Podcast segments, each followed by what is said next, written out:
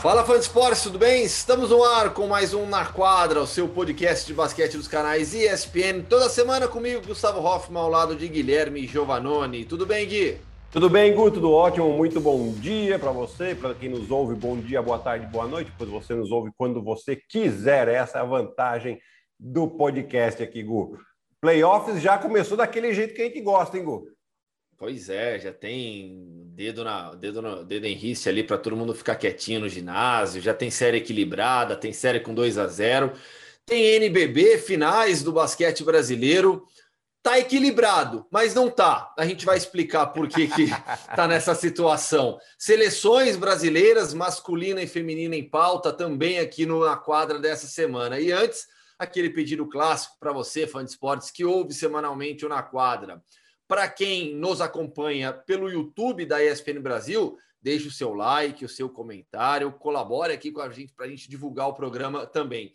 E para quem ouve o podcast, vai lá na classificação no seu aplicativo, dá cinco estrelas para a gente também. Gui, vamos começar com as duas séries que já tiveram dois jogos gravando o programa nesta terça-feira pela manhã. Na segunda-feira à noite, o Milwaukee Bucks fez 2 a 0 na série contra o Miami Heat. O primeiro jogo foi equilibrado, 109 a 107. Já a segunda partida, vitória absolutamente tranquila dos Bucks, 132 a 98, 31 pontos do Yannis Antetokounmpo, que já tinha feito 26 na primeira partida também. É, o Milwaukee jogando de uma maneira bastante diferente daquilo que a gente viu nos playoffs da temporada passada contra o próprio Miami né? A bola sendo um pouquinho mais dividida no ataque, sem ficar tanto na mão do Yannis Antetokounmpo, né? É claro que a adição do Drew Holiday nesse time, a gente falou o ano inteiro sobre isso, né? A importância que a qualidade que tem o Drew Holiday uh, para esse time, né? Para criar jogadas, para colocar todo mundo em ritmo, junto com a qualidade também do Chris Middleton, que no, no jogo número um foi fundamental para fazer a sexta da vitória e, e, quebrar né, um pouquinho aquele estigma que devia estar um pouquinho na cabeça dos jogadores do, do Milwaukee Bucks. Né? E aí sim, no segundo jogo, já um pouco mais leves, um pouco menos de pressão e sendo muito agressivos, principalmente no garrafão do Miami, né? A equipe do Milwaukee pegou 21 rebotes ofensivos. Né? Até vou olhar quantos pontos eles fizeram nisso: 23 pontos de segunda chance, mas 21 rebotes ofensivos Uh, deu aí muitas posses extras para a equipe do Milwaukee e foi um atropelo esse segundo jogo, né, Gu? A gente viu aqui o, o, time do Milwaukee anotando 132 pontos, dividindo certinho, dividindo não, um pouco a mais os titulares aqui, os titulares com 71 pontos e os reservas com 61, né? Então mostra aí também que, que o time vem eh, jogando de maneira coletiva, claro que o destaque continua sendo o Yannis, apanhou bastante e vai continuar apanhando, né? O Trevor Ariza é um jogador experiente que vai tentar provocar, vai tentar tirar o melhor jogador da outra equipe do sério. Né? Até agora não está funcionando. Teve até um lance bem interessante ali de um, de um pequeno. Uh, uma pequena confusão que houve ali, inclusive não foi nem com, com o Trevor Ariza, foi com o Belica, Bielitsa, Belica, é, é um nome difícil de falar. Nemanja né? Bielitsa. Exato, em que o, o Yannis sai fazendo um balãozinho né? Todo mundo na confusão, ele sai fazendo um balãozinho com a bola no pé ali. Mas uh, essa equipe do, do Milwaukee realmente mostrando uma grande superioridade nesses dois primeiros jogos. O jogo do Yannis é físico, né? Então não adianta achar que vai ser muito diferente disso. E até essa situação, Gui, que você lembrou do, do Yannis fazendo embaixadinha lá, o time de Milwaukee está menos pressionado nos playoffs dessa temporada, na comparação com as temporadas anteriores, quando vinha com melhor campanha. Nesta, o Brooklyn Nets chega com mais hype por todas as contratações. O Philadelphia teve a melhor campanha no leste. Você acha que a pressão é menor hoje em Milwaukee? É, é era um pouquinho, ela subiu a partir do momento que o cruzamento foi Miami. E exatamente tá. pelo fato deles terem tomado um 4 a 1 que era para ter sido um 4 a 0 no ano passado. Né? O Miami realmente tinha dominado uh, a equipe do Milwaukee, defensivamente tinha bloqueado o ataque uh, do, do Yannis, principalmente, né, que ficava muito tempo com a bola na mão, eles se fechavam, e aí era uma defesa que eles conseguiam se fechar e conseguiam chegar nos arremessadores. Né? Hoje, Miami tem essa jogada, o Milwaukee tem essa jogada ainda? Tem, sim porém a bola roda mais, né? E o fato da, da, dessa vitória no primeiro jogo, que foi um jogo muito tenso, na prorrogação, é, tirou. Tirou, parece que né, a gente fala que tira o, o, o elefante das costas, né? O Sim, macaco é. das costas aí do, do, dos jogadores do Miami, do, do Milwaukee, oh, meu, eu tô confundindo Miami com Milwaukee. É, e aí sim, você já vê eles num segundo jogo jogando de maneira muito mais leve, né? As bolas caindo com mais frequência, um aproveitamento sensacional de 41% nas bolas de três, com um volume muito alto, 53 arremessos três pontos. Né? Então, o que quase que o que Miami arremessou de bolas de três pontos no jogo foi o, número que o Milwaukee meteu. Né? O Miami arremessou 28, o Milwaukee meteu 22. Né? Então, a gente vê que os caras estão jogando um pouco mais tranquilos e o fato da sem pressão agora, né, se eventualmente eles conseguirem confirmar e passar pelo Miami, né, a gente tem que lembrar que há duas temporadas atrás o Milwaukee também abriu 2 a 0 contra o Toronto Raptors, né, e depois levou uma virada impressionante de 4 a 2. É, mas caso eles passem, eles vão jogar assim, sem, sem a pressão, e isso pode ser muito favorável para a equipe do Milwaukee mas agora eles estão duas temporadas com playoffs mais experientes, né, para evitar um 4 a 2 na cabeça de novo. É, Gui, se, se a série de Milwaukee, do Milwaukee Bucks é, encaminha para ser mais tranquila, Denver Nuggets e Portland Trail Blazers é, vai ser uma série, acho que pelo menos para seis jogos, é o que indicam os dois primeiros jogos. E é engraçado, dois primeiros jogos com boas vantagens, com vitórias tranquilas. Né? É uma série equilibrada, mas as vitórias foram relativamente fáceis. 123 a 109 para o Portland no primeiro jogo, 128 a 109 para o Denver na segunda partida. E com Damian Lillard e Nikola Jokic tomando conta do show nas, du nas duas partidas. No primeiro jogo, Lillard 34 pontos, 2 rebotes e 3 assistências. O Jokic 34 pontos e 16 rebotes. No segundo, 42 pontos para Damian Lillard e 10 assistências. Jokic com 38 pontos, 8 rebotes e 5 assistências. É, eu gostei muito da estratégia do Portland no primeiro jogo, né? Porque a gente olha aí o, o, o número de pontos do Jokic foi 34. 34 você falou, né? E, mas se você olhar assistências do Jokic, uma. Uma. Né? É. Qual é a estratégia? O Jokic vai pontuar? Vai. É difícil parar o cara? É, porque ele joga no contrapé, ele tem leitura muito boa. Beleza, ponto a gente pode dar para ele, o que a gente não pode deixar ele colocar os outros em ritmo também. E funcionou muito bem.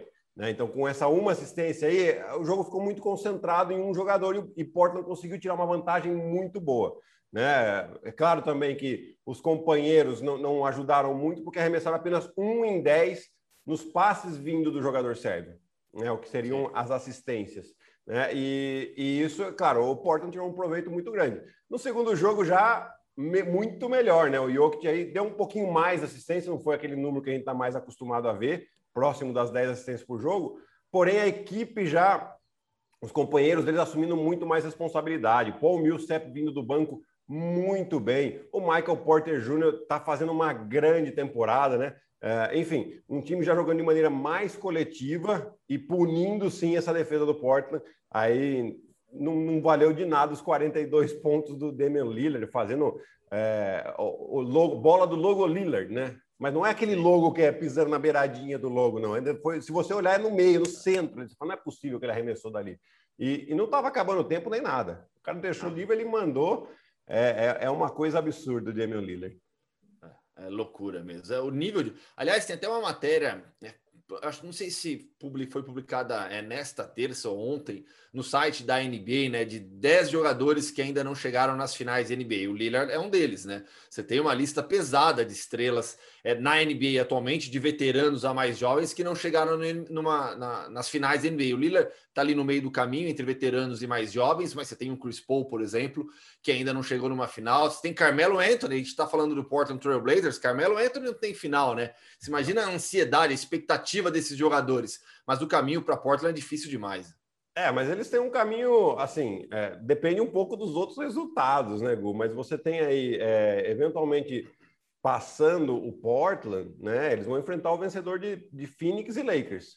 Sim. Um Phoenix que está jogando muito bem, sim, porém uma equipe jovem, com o Chris Paul, né?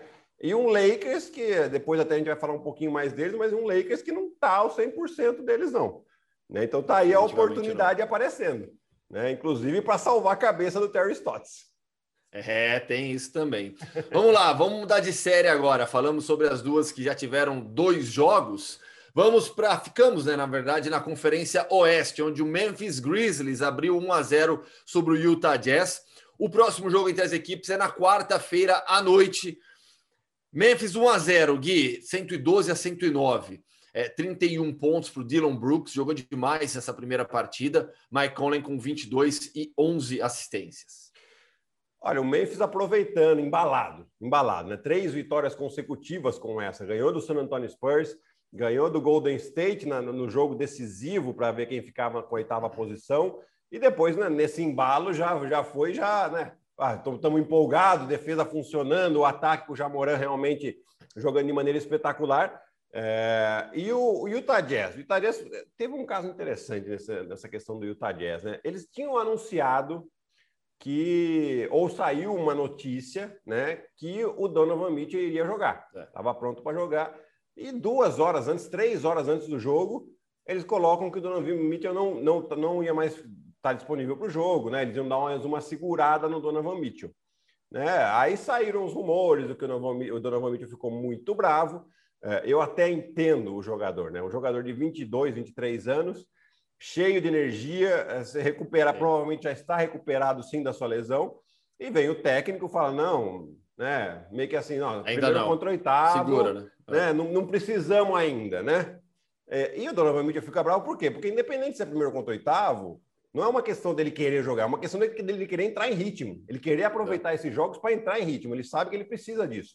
Né? E aí ele acabou não jogando. O Memphis uh, realmente vem jogando muito bem. E, e eu quero fazer um destaque para o Dylan Brooks. O Dylan Brooks teve trabalho espetacular contra o San Antonio defendendo o DeMar DeRozan, Sim. um trabalho espetacular contra o Golden State defendendo o Stephen Curry. Ah, mas o Stephen Curry fez 39 pontos. Se não fosse o Dylan Brooks, era questão de bater recorde, ia fazer 60, porque assim, se o Stephen Curry fosse no banheiro, o Dylan Brooks ia é. junto. Era, é, foi uma coisa realmente um trabalho sensacional. E nesse jogo aí, ele com uma raça muito grande e com uma qualidade, mostrando que tem qualidade também no ataque, né? Com 31 Sim. pontos aí, é, dando, sendo praticamente a alma desse time. É, realmente vai e provoca, e provoca o Mike Conley, provoca o Joe Ingles, ele provoca todo mundo. É, é sensacional, assim. Nós que somos um pouquinho mais velhos, né, Gu? A gente lembra um pouquinho do Dennis Rodman, né, que provocava Sim. todo mundo. Se você olhar o Dylan Brooks, acho que ainda não está nesse nível de Dennis Rodman, mas ele é um, é um jogador bastante encardido. Jordan Clarkson jogou pouco mais de 30 minutos, fez 14 pontos, não foi bem no, aproveitamento dos arremessos, 5 de 16 apenas.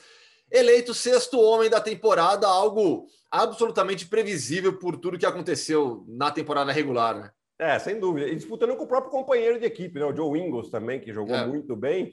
Mas esse ano estava eh, muito difícil essa discussão. Né? Ano passado até a gente falou, ah, tem o Lou Williams, tem o Montrezl Harrell, né? Você tinha mais jogadores. Eh, esse ano você tinha também o Derrick Rose. Até acredito que se o Derrick Rose tivesse jogado a temporada inteira com o New York Knicks, poderia ser um candidato que, que disputaria até mais com o, o, Jordan Clarkson, mas ele realmente eh, é o segundo cestinha do time, um, vem do banco, sempre joga muito bem, tem uh, carta branca para ser ofensivo, principalmente no ataque. Vamos lá para o leste agora, onde o Philadelphia 76ers abriu 1 a 0 no Washington Wizards, 125 a 118. Tobias Harris foi o cestinha da equipe na primeira partida, 37 pontos, 6 rebotes e duas assistências. O Bradley Beal, para variar, foi o cestinha dos Wizards com 33 pontos e 10 rebotes. É, há claramente uma diferença entre esses dois times. O Philadelphia 76ers é bem superior ao Washington Wizards aonde que o Philadelphia pode tropeçar? Com o que que o Philadelphia precisa ter atenção redobrada para não permitir uma série que tem tudo para ser fácil ser complicada? Seleção de arremesso, Gu. É a questão de você selecionar bem os arremessos. Philadelphia faz muito bem isso, fez toda a temporada, principalmente depois da chegada do Doc Rivers. Né? O Doc Rivers deu funções claras para cada jogador. O time é do Joel Embiid, a gente vai jogar em volta dele, o, o Ben Simmons vai ter liberdade para bater para dentro, vão abrir espaço para ele, e os outros arremessadores. Né? Um pouco mais de liberdade para o Tobias Harris, que tem mais qualidade, mas é isso. Né? Por quê? Porque, por que a seleção de arremesso é tão importante? Porque o time do Washington corre muito bem a quadra. É um time extremamente ofensivo. Se você der posses a mais, onde eles possam correr a quadra fazendo uma, uma seleção ruim e tem esse rebote saia rápido, é onde eles podem ganhar vantagem. Porque, é claro, o Bradley Bill vai fazer seus 30, vai, o Westbrook vai fazer seus 20, provavelmente, né? Mas no 5 contra 5, meia quadra, eles têm um pouco mais de dificuldade porque o time tem menos qualidade. É isso. Sim. Agora, se você deixar eles correrem, é onde eles se sentem confortáveis e podem dar uma canseira. Defensivamente, o Philadelphia vai muito bem, né? É a questão da transição mesmo. Ainda no leste, 107 a 105 para o Atlanta Hawks sobre o New York Knicks. Trey Young, o jovem Trey Young, jogando playoff pela primeira vez, mandou o Madison Square Garden de Fábio Malavase ficar quieto. Botou o dedo lá em risco, pediu silêncio para a arquibancada. Gui, eu fico imaginando o clima no ginásio para o segundo jogo que vai ser nessa quarta-feira. Ah, vai ser maravilhoso. Vai. E o Trey Young, o Trey Young, é, eu, eu, particularmente não gosto desse tipo de, de atitude, tá? Mas eu, eu, eu, gosto de entender o contexto. O Trey Young, ele, ele precisa, ele se alimenta é. dessa provocação. Não dele com os outros, mas dos outros com ele. Então ele faz isso para os outros provocarem ele. Tá? Então, é, é assim, a gente, né, fala, ah, pô, mas se você não gosta disso, né, e, e depois fala que os anos 90 eram melhores. Não, não, eu, eu se eu sou como o, o Tom Thibodeau, você sabe qual é a minha pré-eleção para o próximo jogo? Eu não ah. ia falar nada, o jogo já está preparado no treino anterior e tal. Coloca um videozinho do Trey Young só fazendo assim. Sim. E fala para os jogadores: vocês vão deixar de novo? Né? E pronto, tá, vai para a quadra, né? Você já colocou a pilha nos caras. Né? Mas isso da provocação, isso a gente via muito, a gente gostava. Né? Acabei de falar aqui do Dennis Rodman, é, de, de provocar os adversários. E isso, sim, para a gente que está fora, é, é, um prato cheio para ter história. Né? E, e, realmente o Trey Young, uma partida espetacular e essas ironias do destino, né? nenhum, nenhum jogador estreante em playoffs tinha feito mais de 30 pontos e 10 assistências desde o Derrick Rose. Derrick Rose, que joga no New York Knicks. Né? Espetacular essas, essas coincidências, né? É importante essa estatística? Não, mas é legal da gente falar. É legal pra caramba. E o Trae Young, é, assim, é isso. O Trae Young colocou uma pimenta nessa série espetacular. Tá todo mundo super ansioso para acompanhar logo o segundo jogo nessa quarta-feira à noite, Knicks e Hawks. E a tendência é de uma série realmente equilibrada, né, Gui? Ah, demais. É, eu espero, assim, uma série de pelo menos uns seis jogos aí. Né? Ainda mais com essa roubada já de mando logo de cara ah. do Atlanta Hawks o Tom Thibodeau, ele tem bons jogadores experientes. Eu acho que ofensivamente o time do Atlanta tem mais qualidade, tem mais tá. ponto na mão. Defensivamente, o time do New York foi o melhor time disparado, assim, junto com o Lakers, né? O Lakers também muito bem defensivamente. Agora vamos ver o que, que o, qual ajuste vai fazer o Tom Thibodeau uh, com, com, a defesa, principalmente do, do, do, do Trae Young. Tem uma coisa que eu não gostei vendo o jogo, né? Ele claramente a ordem para os jogadores era manda o Trae Young para a esquerda. E eles ficavam numa posição muito inclinada assim para a esquerda. E o que acontecia? O Trae Young ele né? fazia, ele fazia a finta aqui para a esquerda, o cara ficava estava em desvantagem, via que tinha que recuperar, ele corria rápido e pum, ele ia para a direita. Né? Não, você tem que saber que o cara vai para a direita, então, mas fica na frente dele e depois quando ele for para a direita, você, você acelera um pouquinho para forçar ele para a esquerda. Né? É, eu acho que vai ter algum tipo de ajuste por aí, eventualmente dobras, né? Dobras no treino para ele soltar a bola que os outros façam. Né? E a importância também do Bogdanovic, a bola de três que ele mete num nível de dificuldade altíssimo, né? A bola não veio de um passe, ela veio meio mastigada. Um jogador que era o RJ Bert na direita dele, se ele arremessando com a mão direita, era muito difícil.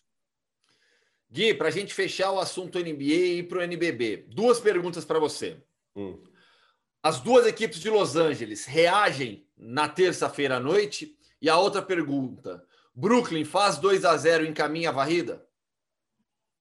Olha, a pergunta do Brooklyn é mais fácil, vamos começar por ela. Eu acho que encaminha 2 a 0 e encaminha a varrida sim. Né? Brooklyn, para ser sincero, eu gostei mais da defesa deles do que do ataque. O ataque eu não gostei para nada. Achei que foi muito individualizado, muito a lá Mike D'Antoni, né? Cinco abertos e quem tá com a bola joga, né? Contra o Boston pode funcionar. Contra times mais eh, melhores defensivamente na temporada, mais regulares, não sei se funciona assim, mas defensivamente eles foram muito bem. Sim. Vai encaminhar 4 a 0 eu acho. Ou 4 a 1 eventualmente o Boston vai ganhar uma, uma partida. Uh, os times de Los Angeles, o Clippers Eu acho que vai vem uma reação forte. A Ilu já anunciou, inclusive, que quem vai marcar o Luca Doncic vai ser o Kawhi. Né? Não entendi porque não fez logo de cara. Tá? É, porque é um duelo que todo mundo estava querendo ver, né? É, e outra, você vai deixar algum, um cara que nem o Doncic já ganhar essa moral, essa confiança no primeiro jogo da série? Não sei é, se é então. muito inteligente de fazer, não. E o Los Angeles Lakers, é, realmente, eles, eu acredito né, numa reação, sim, do Lakers. É, no ano passado, Frank Vogel foi muito bem nessa questão de um jogo para o outro, em fazer alguns ajustes. Né? Gostei muito, fiquei muito surpreso com isso. E, claro, tem, vamos esperar uma reação de LeBron James e Anthony Davis, que uh, o LeBron até que nem tanto. Né? O LeBron, para mim, não está indo ao 100%. Né? Você vê que ele não não vai tanto para dentro assim, tem passado mais a bola. Mas o Anthony Davis já tinha dado mostras que estava bem, inclusive contra o próprio Phoenix Suns no último jogo deles na, na temporada regular, ele meteu 42. Né? Então, é, espero sim uma reação do Lakers para esse segundo jogo. NBB agora, Gui. Brinquei no início do programa, né? Uma série equilibrada, mas nem tanto. Por quê? O Flamengo abriu 2 a 0, venceu por um ponto, 82 a 81. No primeiro jogo, venceu por 96 a 93 com uma bola espetacular do Iago no último segundo para ganhar a primeira partida. É... Agora faz 2 a 0. Alguns números desse segundo jogo. Jorginho, 25 pontos. O Lucas Mariano, 17 pontos e 8 rebotes. O Bennett marcou 14 pontos e deu 7 assistências. O Marquinhos, que jogou demais, foi o cestinha do Flamengo com 16 pontos, pegou 5 rebotes ainda e deu duas assistências. O Iago, de novo, se destacou, 13 pontos e 9 assistências. Teve uma bola sensacional que ele coloca o Jorginho para dançar, bate para dentro e vai na bandeja. Iago está jogando demais. 2 a 0 para o Flamengo, com dois primeiros jogos equilibrados. Será que vem um 3 a 0 aí? Olha, Gu, é, precisa ver como vai estar tá mentalmente a equipe do São Paulo, porque foram duas derrotas muito duras. Né? A primeira na última Sim. bola, e ok, o Jorginho tinha metido uma bola para empatar, e depois o Iago fez aquela bola espetacular. Mas na, no jogo dessa segunda-feira, uh, o Jorginho teve a oportunidade com um lance livre, e até é injusto a gente falar isso, né? porque ele meteu 7 de 8 lance livre. O único que ele errou foi aquele que daria um empate né? E ele até saiu chorando de quadra, enfim. É, mas. E ele, até, ele até fez a sexta da vitória, só que o cronômetro estourou, né? A jogada, nem sei se a jogada foi desenhada para o Renan para bater para dentro, né? Mas acho que não também. Houve a situação, ele bateu para dentro, tentou uma bandeja muito de longe. O Jorginho ainda dá o tapinha, mas aí o cronômetro tinha estourado. É, e, e aí assim, o São Paulo está jogando assim de uma maneira, está tá demonstrando uma força muito grande, porque está jogando sem o Chamel. Né? O Chamel teve que passar por uma cirurgia uh, no cotovelo e, e, e infelizmente não está jogando essa final, se lesionou no jogo 3 contra, contra o Minas, né? É, mas o São Paulo muito bem, assim, né? Mas o, a força do Flamengo é enorme, né? Você vê que eles. A questão da intensidade, da rotação, sempre muito alta essa rotação, né? O Gustavo já fez alguns ajustes para esse jogo 2, porque o Lucas Mariano tinha metido muita bola de três. Eu estou olhando na estatística aqui, nesse jogo ele só arremessou quatro, né? E meteu, converteu apenas uma. Então, assim, mas o São Paulo vai se ajustando também. Tem um, poder, um poderio ofensivo muito grande, né? É, a gente fica assim triste, entre aspas, porque pode, pode se tornar uma série curta, né? Mas é o que você falou tá equilibrado, mas não tá equilibrado, porque tá 2 a 0 né? É, é, poderia estar tá tranquilamente 1 a 1 essa série, ou 2 a 0 inclusive, para o São Paulo. Né? Claro, pô. Mas uh, assim, a gente está vendo jogos espetaculares, as duas equipes estão dando realmente um grande espetáculo, pra, um espetáculo para quem gosta do basquete nacional. É, tá sendo um jogo de altíssimo nível, acho que isso é legal, né? Você vê, os jogos são bons. Isso é importante ressaltar, né? 2 a 0 Flamengo, Ninguém aqui está torcendo para nenhum lado, mas tomara que a gente não tenha uma série fechada já em 3 a 0 porque a gente quer ver mais jogo. A gente queria uma série de cinco jogos, e aí o Flamenguista e o São Paulino que sofram, né? Bastante. mas a gente queria uma série de cinco jogos porque a gente ama basquete, mas tá difícil. O Flamengo, quem já tinha dito, era o grande favorito, fez 2 a 0 em dois jogos sensacionais.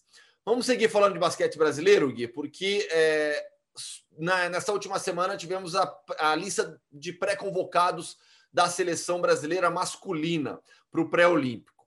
Vamos lá, a lista é grande, são 25 jogadores, 16 vão, vão viajar com o Petrovic, e aí depois ele vai cortar mais quatro para fechar 12 para o pré-olímpico. Varejão de volta, o Petrovic já tinha dado spoiler. O Augusto Lima, o Alexei, armador de Bauru, o Alex Garcia, o Bruno Caboclo, que estava muito bem na França, Cristiano Felício, Caio Pacheco, que foi nosso convidado aqui recentemente, Didi, é, jogador do New Orleans Pelicans, em breve aqui no podcast também. Gui Santos, Jorginho, Jonathan Luz, o Lucas Dias, o Lucas Mariano, o Léo Demetrio, o ala pivô do Flamengo, o Léo Mendel, que está bem na Espanha, não foi labrada, o Márcio, ala pivô de Franca, o Marquinhos, veterano ala do Flamengo, Marcelinho Huertas, Raulzinho, Rafa Luz, Rafael Hetzheimer, Rafa Mineiro, Scott Machado, que está jogando no basquete australiano, o Benite, que também foi nosso convidado aqui recentemente no Na Quadra, e fecha a lista o Iago dos Santos, que devia ser sempre o último na lista de chamadas também na escola. É, o 20, desses 25 nomes, Gui, quem te surpreendeu? O que, que você achou dessa primeira lista? Ah, eu acho que é uma lista, uma lista muito esperada, né? A hora que a gente pega assim, a gente vê que tem muita qualidade, né? O, o Petrovic vai ter uma tarefa difícil, né? De escolher só 16 para depois escolher só 12, né? É, mas eu gostei aqui que ele chamou o Márcio Henrique, lá de Franca, que, que fez uma, uma boa temporada, aparecendo aí nesse, é, nesse meio, né? O Alexei Borges também, uma grande temporada com a equipe de Bauru, né? E aí a gente tá vendo assim. Uma um, grande quantidade de, de jogadores que jogam fora do país, o que é importante, trazer essa experiência internacional. Então, o Caboclo que ganhou muito, uh, sem dúvida alguma, está sendo um grande ganho para ele os minutos que ele está tendo disponíveis. Né? O, o próprio Léo Mendel jogando demais lá na, na, na, Espanha na sua primeira temporada. Né? O Marcelinho Huertas, que ganhou como melhor jogador latino-americano da temporada. Né? Então, assim, é uma ótima lista. Né? Vai ter bastante opção. Vamos ver qual é, esperar agora a lista dos 16 convocados que deve sair em breve, né? já que a seleção começa a treinar no dia, no dia 10 de junho, e se eu não estou enganado, já fora do país, já para se encontrar todo mundo, por questão de protocolo também não ficar uh, junto aqui, depois juntar lá, não, junta tudo num lugar só melhor assim. Porque tem quarentena. Exatamente. Né? E, e, e aí eu, eu, acho que ele vai ter algumas, algumas decisões difíceis aqui. Né, então, Gui, final. vamos lá. Nessas decisões difíceis, eu acho que é, tem alguns nomes óbvios, alguns nomes que estarão, mas, por exemplo, na armação de jogo. Começamos já quente, né? Porque. Caramba, como é que você fecha? Você vai levar quantos? Dois, três armadores? É, Marcelinho, Raulzinho, o Iago tá jogando demais, o Caio, o Jorginho, o Rafa Luz, que o, que o Petrovic gosta demais, e merecidamente, né? Então, assim, eu, eu acho que a armação, na armação, é a principal dor de cabeça do Petrovic. É, e olha, não duvida não se ele não levar quatro, né? Que eventualmente então. ele leva. É difícil a gente imaginar a seleção sem o Huertas e sem o Raulzinho. Tá? Sim. Começamos, começamos por esse ponto, beleza? Geralmente os, os técnicos levam três armadores. Mas, esse poxa, é, esse vamos, é o padrão, vamos, né? Vamos imaginar que ele leve o Jorginho, pensando, beleza, é um armador, mas ele pode jogar de dois também tá? Por, por causa do tamanho, é um cara grande. Então, eventualmente, ele joga. Então, ele vai levar quatro, o Jorginho sendo esse cara, né? Ainda assim, ele tem que escolher entre Rafa Luz, Caio Pacheco e Iago. Não é fácil, né? Ele vai, ele vai ter que deixar alguém que vai criar polêmica fora. É, é, é, ossos do ofício, meu caro Petrovic, você sabe disso, não estou falando nenhuma novidade para você. É, não vai agradar todo mundo, é óbvio, mas isso é um problema que todo técnico quer ter. Eu estava até falando sobre isso com o Danilo, nosso parceiro Danilo Castro. É, gravei com ele para o canal do, do YouTube, o X Sports dele. Então, deixar um grande abraço aqui para o Danilo. A gente estava falando justamente sobre isso, sobre a dor de cabeça que vai ser para o Petrovic fechar essa lista entre os armadores, porque felizmente ele terá grandes opções. Gui, para a gente fechar, já estamos aqui batendo em quase 30 minutos. Seleção feminina, agora, que já trabalha em salto no interior de São Paulo, preparação para a American Cup, que vai acontecer entre os dias 19, é, desculpa, 11 e 19 de junho em São Juan, Porto Rico. Seleção feminina. O formato da competição é engraçado até, né? Porque você tem dois grupos, A, a e B, quatro times em cada, todo mundo se classifica. Na verdade, eles vão jogar a primeira fase para definir os confrontos, né? Primeiro do A contra quarto do B, segundo do A, terceiro do B e assim por diante. E aí qual que é o grande objetivo? Quem vencer desses confrontos da fase final se classifica para as semifinais e também para o pré-mundial, que vai ser jogado em fevereiro de 2022, vai definir os times para o Mundial da Austrália. Gui. Bom, o primeiro, uh, primeiro notícia ruim, vai, é, é, o desfalque da Damires, né, que está jogando Sim. na WNBA, tem aí uh, os compromissos dela e, e, e, justo que seja assim, né, a gente quer que a Damires esteja jogando no mais alto nível possível, né? E ela vai fazer isso jogando na WNBA e não, não vai estar presente. Mas a, o, a seleção feminina ainda é, tem muita qualidade, né? Com os jogadores que foram convocados pelo José Neto. José Neto que vai se juntar ao grupo só um pouquinho mais para frente, porque ainda está com seus compromissos lá em Angola, né? É, é, ele e o Diego Falcão, que é o preparador físico, né? Mas o, José Neto já vem fazendo um grande trabalho à frente da seleção feminina, né? E isso, sem dúvida alguma, vai contar ao longo do, é, dessa preparação, né, esse entrosamento que as meninas já têm para conquistar essa vaga para o pré-mundial. Grande abraço para o Neto também, toda a torcida nossa pela seleção feminina. O Neto vem fazendo um trabalho excepcional. Vamos fechar o programa com a programação, Gui? Vamos, vamos fechar. Deixa eu só puxar aqui direitinho, né? Que está aqui no telefone facinho, rapidinho aqui para a gente ver. Mas começamos com essa na quarta-feira com os jogos da NBA, né? Temos aí rodada dupla de, de, de de playoffs, né? A partir das oito e meia da noite tem Atlanta Hawks e New York Knicks e logo na sequência tem Utah Jazz e Memphis Grizzlies.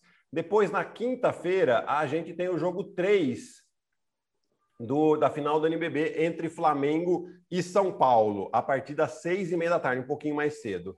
Na sexta, também rodada dupla de playoffs na NBA, com New York Knicks de novo, a partir das oito, e, e, e Atlanta Hawks, né? E a partir das 10h30 temos Los Angeles Clippers e Dallas Mavericks. No sábado, nós temos rodada dupla com Philadelphia 76ers e Washington Wizards a partir das 8 da noite e Utah Jazz e Memphis Grizzlies a partir das 10 e meia da noite. Se houver o jogo 4 da final do NBB, também será no sábado a partir das 4 da tarde. E no domingo, rodada dupla bem cedinho para você que gosta de, depois do almoço, ver um basquetinho. A partir das duas da tarde, temos New York Knicks e Atlanta Hawks. E às quatro e meia, Los Angeles Lakers e Phoenix Suns. Jogo no final de semana à tarde é muito característico de playoff. Me lembra muito é, playoff, sei lá por quê. Mas enfim. É. Valeu, Gui. Fechamos então. Valeu, Gu. Um abraço aí para você. Semana que vem estamos aqui de novo para continuar falando de playoff, eventualmente, se já tiver decidido NBB ou não. Né? Não, vai, vai estar decidido, porque o quinto jogo, se houver, é, é na, na segunda-feira. Segunda. Então já falaremos também do campeão do NBB. Combinado, então. Valeu, Gui. Até semana que vem. Até semana que vem. Um abraço, Gui. Valeu, fã de esportes. Esse foi mais um Na Quadra. Sempre comigo, Gustavo Hoffman, ao lado de Guilherme Giovanoni. Coordenação de Gabriel Veronese. Um grande abraço para vocês e até semana que vem.